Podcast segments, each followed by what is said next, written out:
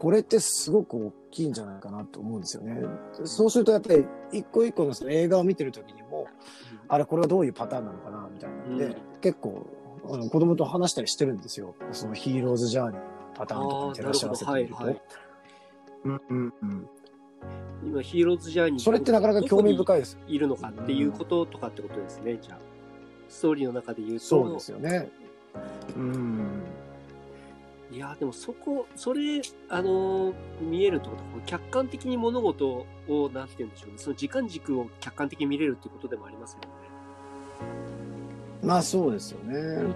だし、やっぱりその自分自身が、その、じゃあ自分の人生もそういう、あの、ある程度のストーリーだっていうふうに見立てたとすると、じゃあ自分ってどういうところにいるのかなとかっていうふうに考えられるわけじゃないですか。はい。物語の自分を主人公だとしてみたら、その自分って今、ちょっと辛い苦境に立たされてるけども、ヒーローってでもそこから必ず、あの、ね、敵を倒して、それで、あの宝物を持ち帰って、あの、戻ってくるわけじゃないですか。はい。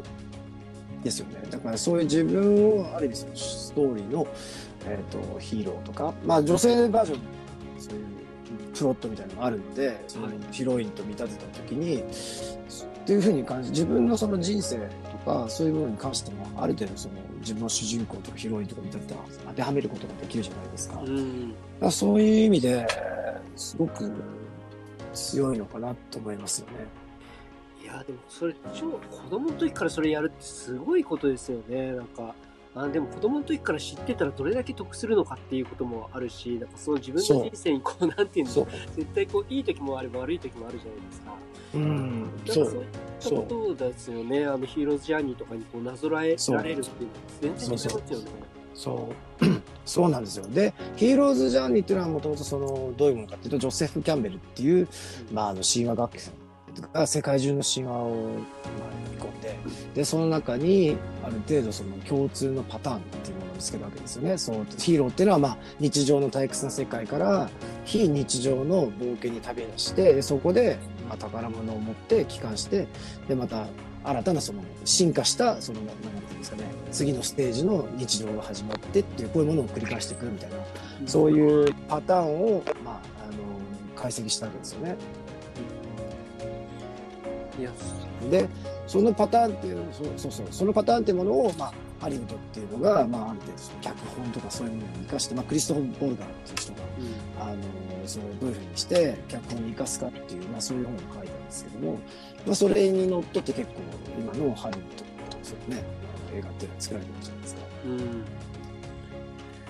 これ、だからその神話がだからそういう意味で元になってるんですよね。神話が元になってるんですよね。その全てのヒーローズジャーニーももともとはいろんな神話の、だから日本の神話とかもね、そういうのとか、海外のその女神とか狼の話の中に結構出てきますからね。イザナミとイザナギとか。あそうですよね。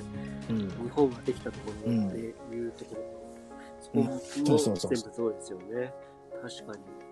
うんヒーローズジャーニーっていうか、そのストーリーっていうものって、えっ、と、なんでそのうんうん法則にななるぐらいのものなの？それに人の気持ちとか、なんかそういったものがすごい、えっ、と、影響されやすい形っていうことなんですかね？この一定の、まあ、あの、多分ね映画とかでもこれも形になぞってて、それがヒットするっていうのは。そうですよね。っていうのはもともと多分人間ってその進化する過程で、まあ、当時マンモスとかと一緒に原始人は、まあ、狩りをしたりとかそういうふうな狩猟生活を送ってたわけじゃないですか。はい。そうすると、まあ、ひ日常的にね、狩りとか行ったりしたら人が死ぬわけですし、なんか森を歩いてたら誰かが襲われちゃっていなくなっちゃったとかって、そういうふうな結構危険なことっていうのを多分夜焚き火を囲みながら、こううんみんなでストーリーとしてこうシェアしていったっていうふうな、そういうふうな、まあ、あの、過程で進化してたわけじゃないですか。うん。そうすると、人間のその進化、脳の進化の中で、その物語っていうものでしか未来をイメージできないっていうふうな、まあ、そういうふうな進化の仕方をしたんだと思うんですよね。なるほど。うーん。うん。なるほどですねそういう認知の仕組みが出来上がったんだと思うんですよ。そのストーリーというもので、その理解するっていう。だからこそ、その物語っていうものが、いろんな意味でその、ね、人の心を打ったりとか影響がでかいのかなっていうふうに思うんですよ。だからこれはもうある意味生物学的な進化の部分から成り立ってるというふうに言われってますよね。なるほど。そうなんですね。生物学的なところから、もうそこは繋がってる感じなんですか。なるほど。そうそれは知らなかった。僕、うん僕も初めて知りました、それは。うーん。